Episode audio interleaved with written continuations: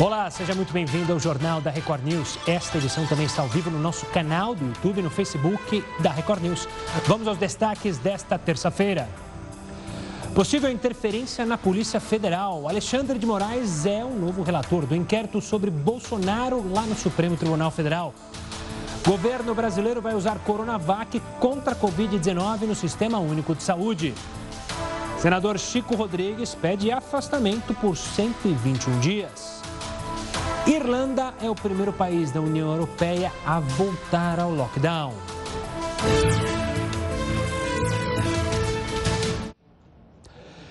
O Reino Unido quer infectar pessoas propositalmente para testar a eficácia das vacinas contra a Covid-19.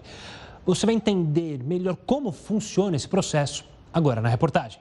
This evening, o governo do Reino Unido disse que vai investir cerca de 244 milhões de reais para colocar em prática o estudo conhecido como Desafio Humano. Mas ainda é importante deixar claro que a pesquisa precisa ser aprovada pelas agências reguladoras e pelo Comitê de Ética do país. Se isso acontecer, a previsão é que os estudos comecem em janeiro do próximo ano.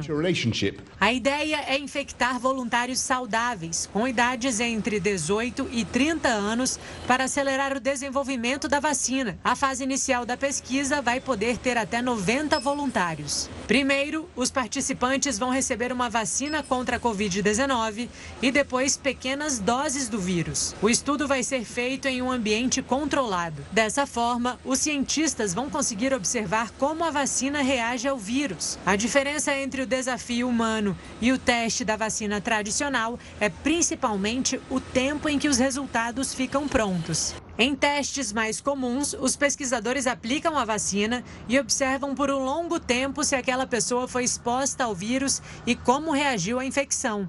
Mas a chance do voluntário nem ser infectado. Já no desafio humano, todos os voluntários serão expostos ao vírus. E é por isso que a eficácia da vacina pode ser comprovada com mais rapidez. Todos os participantes vão ser acompanhados pelos especialistas para ver se há efeitos colaterais. Discute-se muito se por acaso se valeria a pena é, você submeter a este risco esses voluntários em função de você acelerar e com isso o desenvolvimento de vacinas e com isso evitar mortes outras através desses, desses testes com desafios humanos. Questão discutível, ética, ao meu ver, com as vacinas dos estágios que estão, é melhor aguardarmos, é mais prudente fazermos os estudos de maneira clássica. De acordo com a Organização Mundial da Saúde, é necessário que o estudo seja supervisionado por um comitê de ética e que os voluntários tenham consciência de todos os riscos is at stake. Do Reino Unido, a gente vai até a Irlanda, porque o país é o primeiro da União Europeia a voltar ao lockdown para tentar conter a disseminação dessa segunda onda do coronavírus.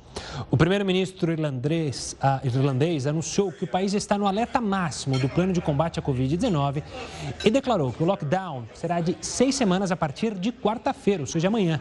Apesar da decisão, algumas instituições vão permanecer abertas, como é o caso das escolas e creches.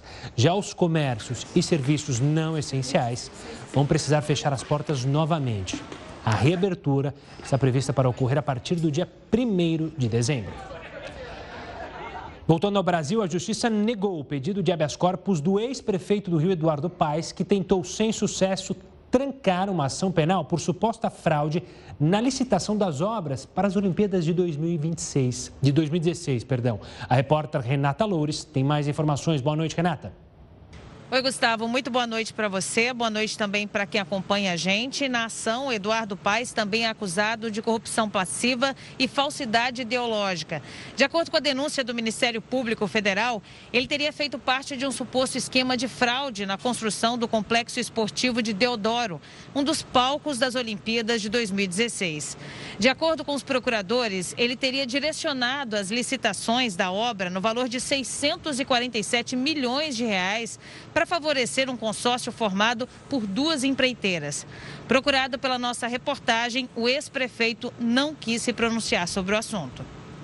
Obrigado, Renata. E olha, a Justiça bloqueou 29 milhões e 400 mil reais em bens do governador de São Paulo, João Dória. O político é suspeito de improbidade administrativa. O repórter Leandro Estolhar traz os detalhes deste processo. Uma boa noite, Leandro. Boa noite, Gustavo. Boa noite a todos. Segundo a denúncia do Ministério Público, o governador teria aumentado gastos públicos com publicidade para se promover quando ainda era prefeito de São Paulo. Os promotores alegam que João Dória teria autorizado despesas não previstas em lei e que essas irregularidades causaram um prejuízo de 29 milhões de reais aos cofres públicos, valor que foi bloqueado pela Justiça e que vai ser usado para ressarcir o município em caso de condenação. A defesa de João Dória disse que não concorda com a indisponibilidade de bens e que vai recorrer da decisão. Gustavo. Obrigado, Leandro. Olha, após ser flagrado com dinheiro na cueca, o senador Chico Rodrigues pediu licença do mandato. O repórter Matheus Escavazini tem as informações. Boa noite, Matheus. O senador inicialmente pediu afastamento por 90 dias, mas logo depois refez o pedido e prorrogou para 121 dias. Com isso, o primeiro suplente, que é filho dele, deve assumir o mandato. Chico Rodrigues informou que o pedido é irrevogável e que vai ficar sem receber salários. Com essa decisão do próprio parlamentar, o ministro Luiz Roberto Barroso, do Supremo Tribunal Federal, suspendeu a decisão que tirava provisoriamente o senador do cargo. O afastamento obrigatório, que seria julgado amanhã no Supremo, foi retirado de pauta. De Brasília, Matheus Escavazini. Obrigado, Matheus. E com a reta final para as eleições municipais, as campanhas políticas precisam seguir algumas regras. O Heroto Barbeiro vai contar para a gente o que pode e o que não pode ser feito nesta reta final. Heródoto, uma boa noite. O que pode e o que não pode? E será que eles respeitam as campanhas? Olha, Gustavo, se não respeitar, tem punição por parte da Justiça Eleitoral. O cidadão pode, o partido pode ser punido, ele pode ser impedido de tomar posse, enfim, a, a legislação existe. Mas olha, tem uma coisa curiosa, é o seguinte, eu vou dizer o que não pode, porque é mais fácil a gente estabelecer. Está vendo aí, ó? Esse aí é o aplicativo do TSE. Dá para voltar o aplicativo um pouquinho para nós? Ah, esse aí, esse aí, ó, esse, esse passarinho aí. Chama Pardal. Então, se porventura, qualquer um de nós, cidadão, que estamos acompanhando aqui a eleição para prefeito, para vereador, perceber que tem alguma irregularidade, o que, que a gente faz? A gente aciona aí o Pardal. É facinho, entra no TSE, põe o Pardal e faz a denúncia lá para que a Justiça Eleitoral vá em frente. Assim, bom, mas que tipo de denúncia eu posso fazer? Agora sim, vamos trocar para a gente colocar o primeiro, a primeira informação para ficar mais fácil. Por exemplo, tem gente aqui incentivando pancadaria, quebra-pau, violência. Vai para lá. Preconceito de raça ou de classe também não pode na campanha eleitoral, porque isso aqui é um país democrático. E panf... imagine só, panfletos que imitem dinheiro, não pode também não. E algumas cidades do interior tem uma notinha assim, em que, em vez de aparecer o bichinho, aparece a cara do candidato. Também não pode denunciar lá, para o tribunal também. Outra questão fácil da gente guardar para a gente ajudar, então, aí a ser uma eleição aberta e livre. Vamos lá, então, aí, lá. Promessa de trocar voto por dinheiro, é o chamado cabo eleitoral. Churrasco, essa cesta básica, liga para o Supremo. Carro de som que incomoda violento. Carro de som pode, só não pode botar perto de escola, não pode botar perto de hospital. Não pode botar perto, por exemplo, de locais onde tem muita gente. Aí você não, mas é o seguinte, estou fazendo uma rifa aqui, né, para a gente bancar a campanha. Pode? Não pode. Não pode fazer rifa, não pode fazer sorteio. Por quê? Esse cidadão já tem 2 bilhões no nosso bolso. Ainda vai fazer rifa ou sorteio? Não pode. Isso tudo pode ser denunciado lá na, naquele pardalzinho que a gente mostrou agora um pouquinho, pouquinho para todo mundo. Só para encerrar, trio elétrico pode? Não pode. Show mício pode? Não pode. Distribuição de brinde, correntinha? Não pode. E finalmente, aqueles maravilhosos outdoors? Também não pode. Se por acaso acontecer isso, entra aí no Pardal e ajuda a Justiça Eleitoral a fazer uma eleição que seja bastante equilibrada para que a gente possa escolher melhor candidato a prefeito, melhor candidato a vereador. É isso aí, Gustavo. Valeu, Heroto. Daqui a pouco o Heroto Barbeiro volta aqui com outras informações. E como o Heroto disse, faça a sua parte na democracia. Viu alguma irregularidade dessas que o Heroto mencionou? Denuncie. Agora a gente fala do ministro do Supremo, Alexandre de Moraes. Será ele o novo relator do inquérito que apura se o presidente Jair Bolsonaro tentou ou não interferir na autonomia da Polícia Federal. O nome foi definido em um sorteio pelo sistema eletrônico do STF, depois da determinação de que o caso deveria ser redistribuído entre os ministros da Corte Máxima do país. A decisão atendeu a um pedido da defesa do ex-ministro Sérgio Moro, que também é investigado no inquérito. Por falar na investigação, ela se encontra parada, porque o Supremo ainda precisa decidir qual será o formato do depoimento do presidente Jair Bolsonaro, se por escrito ou presencial. Ainda sobre o Supremo, o STF decidiu por unanimidade conceder prisão domiciliar a presos preventivos, que sejam os únicos responsáveis pelos cuidados de crianças menores de 12 anos e de pessoas com deficiência. Essa ação vai beneficiar aproximadamente 31.800 presos. Segundo a decisão, eles vão poder cumprir prisão domiciliar. A ação amplia o entendimento anterior em que detentas, grávidas ou mãe de crianças de até 12 anos também tiveram esse benefício. Um novo entendimento também pode beneficiar outros presos que, mesmo não sendo pais ou mães, demonstrem ser imprescindíveis para o sustento de crianças menores de 6 anos ou de pessoas com deficiência. Fraudes envolvendo aplicativos de mensagens e relacionamento cresceram mais de 500% de São, em São Paulo. É o famoso caso Dom Juan, o golpe Dom Juan. Os dados correspondem ao primeiro semestre deste ano. Quem vai tirar as dúvidas sobre esse assunto com a gente é o advogado constitucional e criminalista Adib Abdomni. Boa noite, Adib. Obrigado pela participação. Adib, chama muita, atenção, chama muita atenção esse número de 500%. Tem a ver é, esse aumento com a dificuldade de punir é, quem comete esses crimes? Boa noite a todos. Eu vejo que esse tipo de conduta, ela vem, é, ela tem esse aumento porque pega aquela fácil aquela mulher que está vulnerável a esse é, modus operandi de tentar buscar é, vantagem ilícita com uma mulher que está normalmente ela tem um, um problema já de carência afetiva e essa pessoa promete, faz promessas e, e ela cai no golpe. Né? Então, é, é, que o número saiu muito grande de pessoas hoje pela internet que, diante da pandemia, está utilizando a internet e acaba caindo nesse tipo de golpe. E Adib, os golpes são vários, né? As pessoas às vezes usam é, todos os tipos de meios para conseguir dinheiro dessas vítimas, na grande parte mulheres. E é possível punir essas pessoas? Como punir esses famosos é, Dom Juans né, da internet? Em que crime que eles cairiam? O crime, é, existe um crime chamado estelionato sentimental, que é o afetivo, que é quando a, a pessoa é, leva o terceiro, a induz em erro e traz todo o prejuízo financeiro, às vezes até é, moral. Então, tudo isso pode ser, sim, pleiteado, é, tanto na esfera penal, é, a pessoa tem que tentar evitar que ocorra esse tipo de golpe, porque é, é bem evidente que ele está. Você não conhece a pessoa, está na internet e ela está tentando é, te agradar por qual motivo? Porque você é bela, porque você é, é, ou tem uma vantagem. Vantagem é o dinheiro. Então ele está de olho realmente, ele já fez uma pesquisa, descobriu que aquela pessoa tem condições. Então tem, tem aí como evitar, primeiro evitar que as pessoas se exponham menos na internet e em segundo procure de imediato a polícia e registre uma ocorrência se cair nesse tipo de golpe. Adib, a internet é um mundo, né? E, consequentemente, os golpes também podem ser internacionais, ou seja, é, Dom Juans internacionais aplicando golpes aqui em mulheres brasileiras.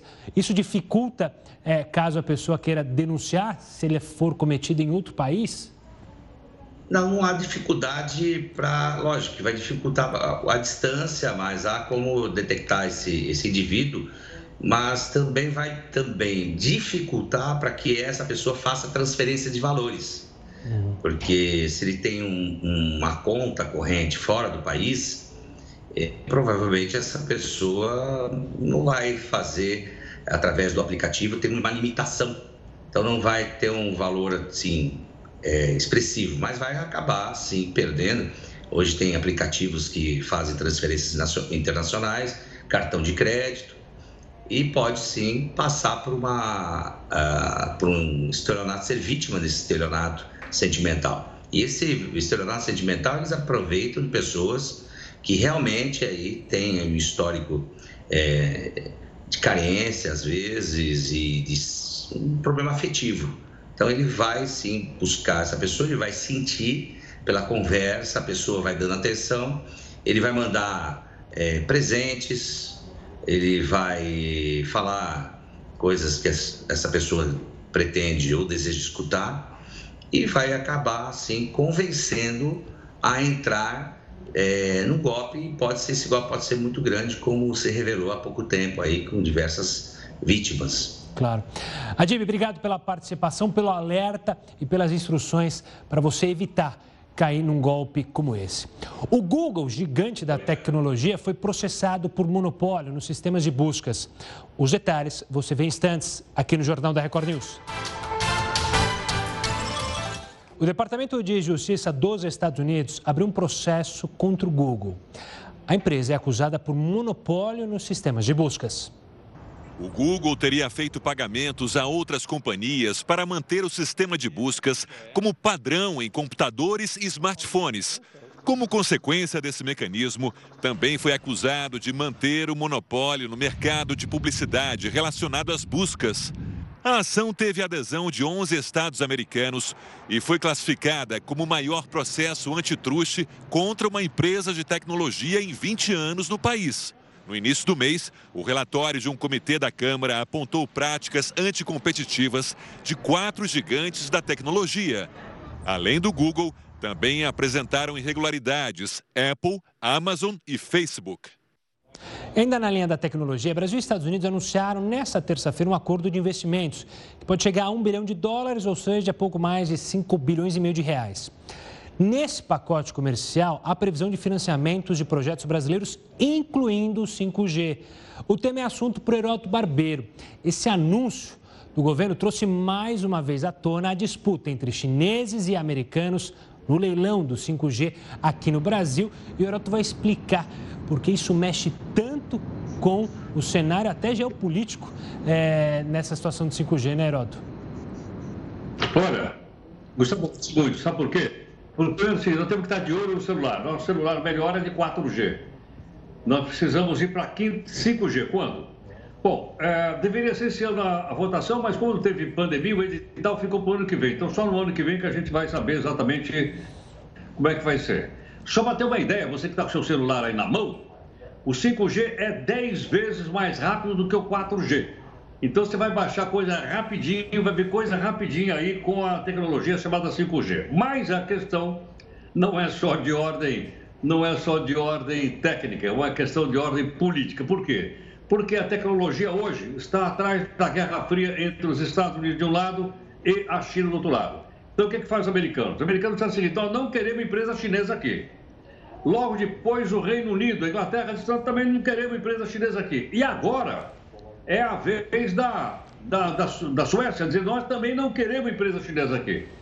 Então, tem uma briga danada entre a tecnologia desses países com a tecnologia da China. De um lado, não sei se o pessoal está lembrado, não é muito comum no Brasil, mas lembra da Ericsson? Ericsson e aquele celular da Nokia, eles estão do lado. E a chinesa Huawei está do outro lado. Por esse motivo, então, a gente pergunta o seguinte: bom, e aqui no Brasil? Como é que fica?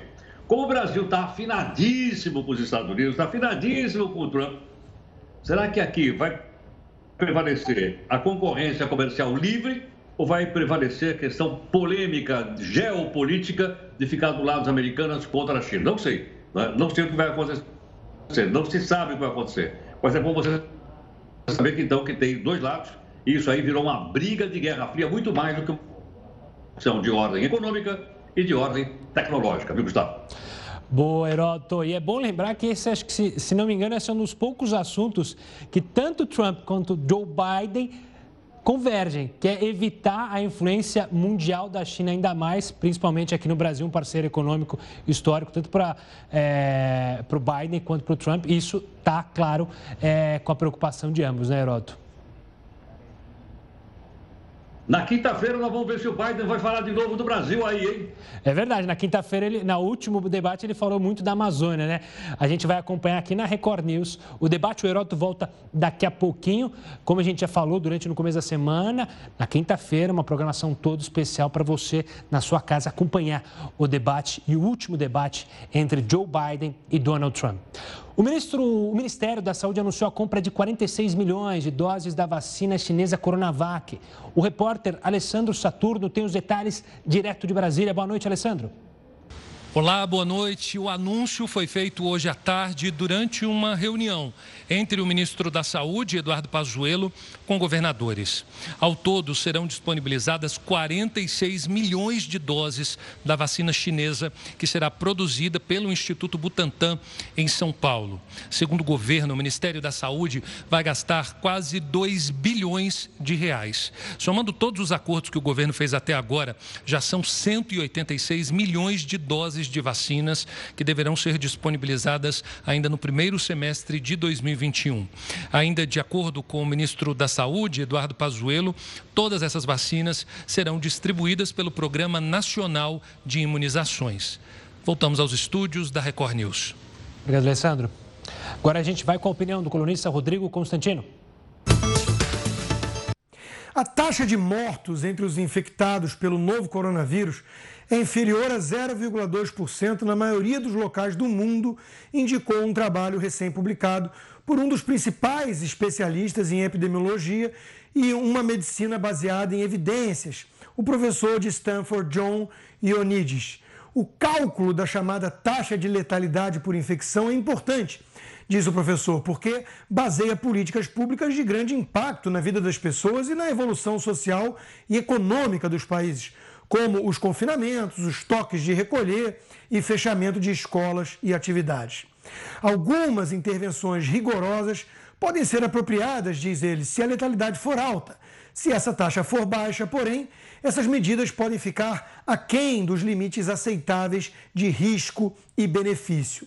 O trabalho feito a partir de 82 estimativas em 51 locais indica a mortalidade de 0,23 dos infectados e a taxa cai para 0,05% entre aqueles com menos de 70 anos. São números comparáveis às, às taxas de letalidade de gripe sazonal ou pneumonia. Em países de alta renda, o artigo de Ionides já foi revisado por pares e foi publicado na quarta-feira no boletim da OMS, Organização Mundial de Saúde. Diante desses dados, nós podemos concluir que ainda sabemos pouco sobre a atual pandemia, mas que à medida em que vamos conhecendo mais, fica menos defensável o tipo de reação drástica adotada por tantos governos. O mundo viu uma paralisação sem precedentes na atividade econômica, cujo custo pode chegar a 16 trilhões de dólares, segundo um estudo de coautoria do economista de Harvard, David Cutler, e do ex-economista-chefe do Banco Mundial, Lawrence Summers. Será que o mundo todo cedeu a uma histeria excessiva? Os deputados de Santa Catarina votaram por dar prosseguimento ao segundo pedido de impeachment contra o governador Carlos Moisés. O repórter Luan Vosnek tem mais informações. Boa noite, Luan. Boa noite, Gustavo. Com 36 votos favoráveis, dois votos contrários e uma abstenção, os deputados catarinenses aprovaram o prosseguimento do segundo pedido de impeachment contra o governador do estado, o senhor Carlos Moisés. Esse segundo pedido de afastamento se refere à denúncia de irregularidades envolvendo a compra de 200 respiradores por 33 milhões de reais, pagos antecipadamente e sem garantias, além da tentativa da contratação do hospital de campanha de Itajaí. Só que ao contrário da primeira denúncia, essa cita apenas o governador Carlos Moisés, já que a comissão especial considerou que a vice-governadora não teve envolvimento no episódio. O próximo passo agora será a formação de um tribunal especial de julgamento, composto por cinco deputados e cinco desembargadores. São eles que vão analisar esse caso e decidir se o governador será ou não afastado do cargo. De Santa Catarina, Luan Wozniak. Obrigado, Luan. Presidente dos Estados Unidos, Donald Trump, está cobrando a investigação contra o filho de Joe Biden. A gente vai explicar essa história polêmica daqui a pouquinho aqui no Jornal da Record News. Jornal da Record News de volta para falar sobre os Estados Unidos. É que o presidente Trump pediu que o procurador-geral abra uma investigação para apurar denúncias de possível corrupção que atinge o adversário dele nas eleições, Joe Biden, antes do pleito em novembro. O filho de Biden, Hunter, trabalhava em uma empresa de gás da Ucrânia na época em que o pai era vice-presidente dos Estados Unidos. A suspeita é que ele tenha usado a influência do pai para mediar um encontro com um empresário ucraniano e conseguir o cargo, como sustenta a reportagem do jornal New York Post. Para Trump, o caso é uma grande corrupção, o que a família Biden nega. Esse deve ser um dos temas do debate de quinta-feira, desta vez para evitar interrupções, enquanto um candidato falar, o outro estará com o microfone silenciado. O evento acontecerá no estado do Tennessee. E como eu já disse mais cedo, quinta-feira, dia 22, a partir das 10h40 da noite, a gente te espera numa programação especial. Teremos Mundo Record News especial analisando os principais pontos do debate entre Trump e Biden, o último. Na sequência, pontualmente às 11 horas da noite, tem então o um duelo aqui na tela da Record News entre Donald Trump e Joe Biden, com tradução simultânea aqui na Record News. Olha, mesmo com a pandemia, mais de 7 mil brasileiros foram presos ao tentar entrar ilegalmente nos Estados Unidos. O Heródoto tem mais detalhes sobre esses números e também sobre essa curiosidade, mesmo com a pandemia ainda, a tentativa de brasileiros irem para os Estados Unidos, né, Heródoto? Exatamente, olha, é, como você disse, são 7.200. Esse ano, logicamente que as fronteiras americanas estão fechadas. O ano passado, só para a gente fazer uma comparação, foram 18 mil brasileiros pegos na fronteira tentando entrar de maneira clandestina, sem documento, estado de 18 mil. Tanto assim que o governo americano acertou com o governo brasileiro a, a, a devolução desse pessoal, ela, ou a deportação, que é o nome correto, ela foi direta. Então, o avião saía direto ali da fronteira do, do México os Estados Unidos, em El Paso, e voltava diretamente para o estado de Minas Gerais. Aliás, nós mostramos várias vezes aqui no jornal avião cheinho de brasileiros, principalmente de origem eh, do estado de Minas Gerais, eh, voltando para o Brasil com aviões que vão eh, alugados pelo governo dos Estados Unidos. Mas tem um detalhe interessante aqui que é o seguinte: se fala muito dos Estados Unidos, o pessoal faz muita crítica, etc. Mas só para se ter uma ideia, neste ano, quase 400 mil pessoas tentaram entrar de maneira ilegal nos Estados Unidos. Muitos brasileiros. O pessoal vai para o México, tenta ficar 14 dias no México. Veja bem, para entrar nos Estados Unidos, ficar 14 dias no México, pode. Sair daqui para os Estados Unidos não pode, mas eu tenho visto, não pode, está fechado para lá. Cuidado, portanto, pessoal que quiser ir de maneira clandestina, porque há muito traficante ali na, na fronteira do, do México Estados Unidos. E também tem os tais de coiotes, que garantem que vão colocar o cidadão lá dentro dos Estados Unidos sem as autoridades americanas perceberem. Não vai. Se o cidadão for pego na fronteira, antes ele ficava nos Estados Unidos, pedia asilo, e aí o juiz decidia se ia dar ou não. Agora não é mais assim. Se ele for pego nos Estados Unidos, ele vai aparecer perante o juiz, mas ele volta para o México, vai esperar no México ser chamado pela justiça americana para apresentar por que, que ele quer ficar asilado nos Estados Unidos. Portanto, seria bom a gente ficar bastante atento a isso, porque algumas pessoas, ainda por aventura, ou até por achar que a América ainda é o paraíso no, no, no, terrestre, querem entrar de maneira ilegal. Está muito mais difícil agora, principalmente por causa da campanha eleitoral que o Gustavo acabou de citar aí. É isso aí, Gustavo. É o eterno sonho americano. Obrigado, Heroto. Amanhã a gente se fala aqui no Jornal da Record News.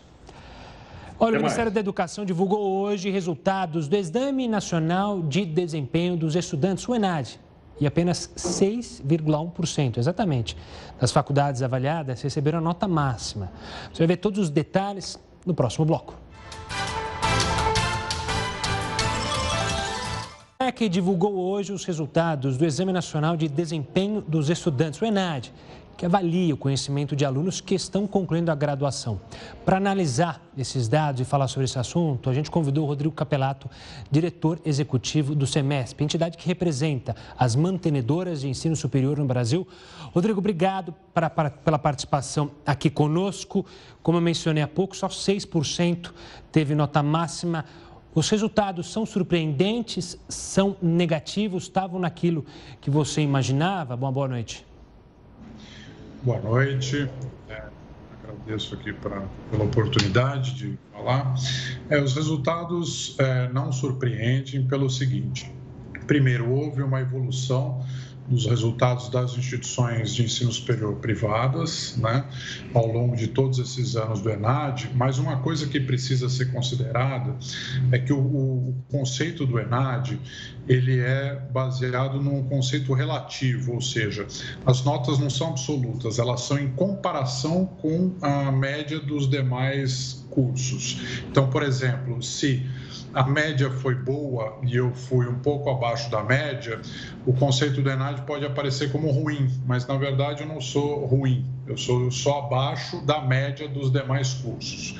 E o que acontece é que 85% dos alunos que fazem o ENAD, ou que fizeram o ENAD na última edição, são de instituições privadas. E quando é, a média é calculada, ela é calculada inclusive é, colocando as universidades públicas, que são universidades que acabam atingindo apenas uma pequena parte da sociedade, principalmente a elite que estudou em escolas particulares e é, tem acesso a, a, a, vagas gratuitas nas universidades públicas e que, portanto, elevam essas vagas. Então, em comparação, parece que elas são piores, mas na verdade é uma comparação com uma elite que teve toda uma oportunidade de estudar em escolas básicas do ensino superior, de, de, de, de escolas básicas privadas, né?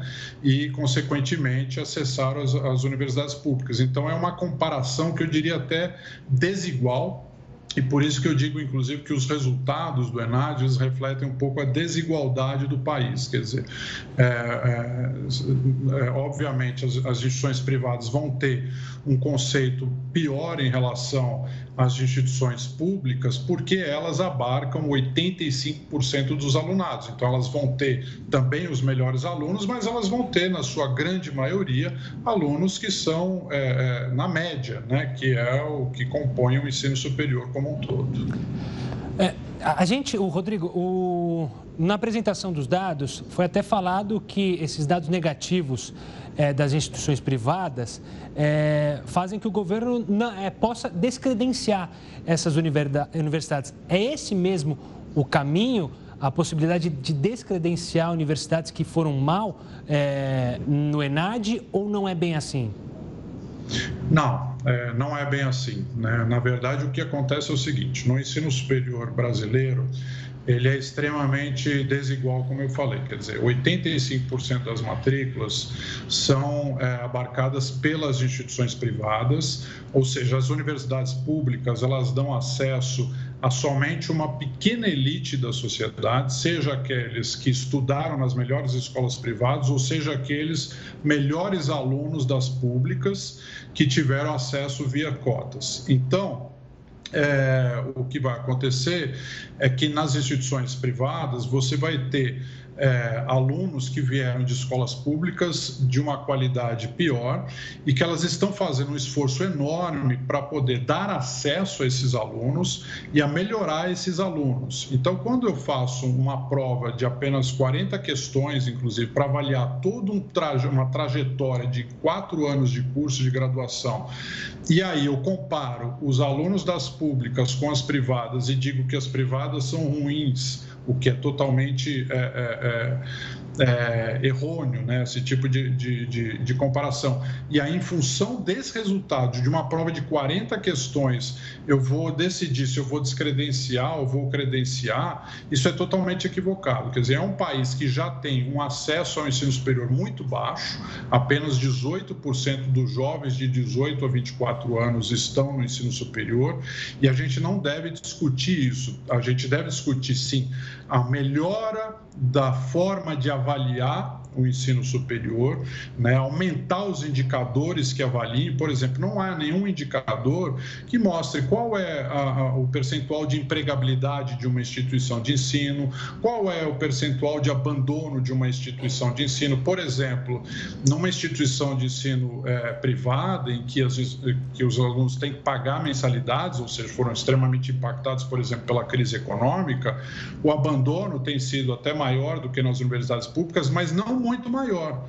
Quer dizer, como é que eu posso dizer que uma universidade que é gratuita né, é, é, é boa se ela, por exemplo, tem um número de abandono quase parecido com uma universidade privada? Então, o que eu precisaria é melhorar o sistema de avaliação para daí efetivamente apontar quais são os equívocos e tentar melhorá-los. E em claro. função disso, aquilo, aquilo que não melhorar efetivamente, aí sim eu posso é, debater ou discutir um descredenciamento ou algo desse tipo. Mas antes disso, a gente precisa debater o processo de avaliação e precisa debater a questão do acesso. O claro. acesso é muito restrito ainda no ensino superior. E quem faz a maior parte do acesso das pessoas que não têm possibilidade é, é, ou, ou que têm um poder aquisitivo menor ainda é o ensino superior privado. Rodrigo Capelato, obrigado pela participação e pela análise sobre esses números divulgados hoje do ENAD. E é bom lembrar que o ENAD desse ano foi adiado, não será em novembro, só em 2021. Mudando de assunto, o setor aéreo foi um dos mais afetados pela pandemia, mas, de acordo com dados da Agência Nacional de Aviação Civil, mês de setembro apresentou crescimento. A expectativa é de rápida recuperação. Desde o início da pandemia do coronavírus, com o fechamento das fronteiras e o cancelamento de voos, o segmento de viagens foi fortemente impactado. Companhias aéreas anunciaram a demissão de vários funcionários e passaram por diversos processos de reestruturação financeira. Mas parece que, finalmente, o setor vai voltar a reagir. A recuperação do transporte aéreo doméstico de passageiros no país se dá em um ritmo mais rápido que o esperado pelas empresas no início da pandemia. Dados divulgados hoje pela Agência Nacional de Aviação Civil, a ANAC, revelam um aumento no número de passageiros em setembro. Foram 850 mil pessoas a mais voando pelo país.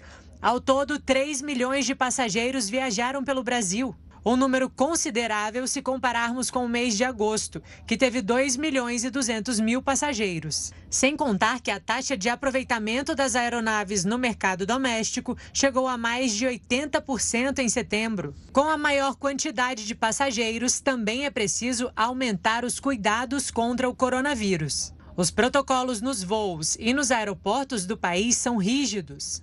Entre as medidas está o uso obrigatório de máscaras para passageiros e funcionários, a desinfecção das áreas e a distância de pelo menos dois metros entre as pessoas nos locais de check-in e em todo o trajeto até a aeronave. O Jornal da Record News fica por aqui. Tenha uma ótima noite. Fique agora muito bem acompanhado, bem informado com a Manuela Caiado e o Hora News das 10.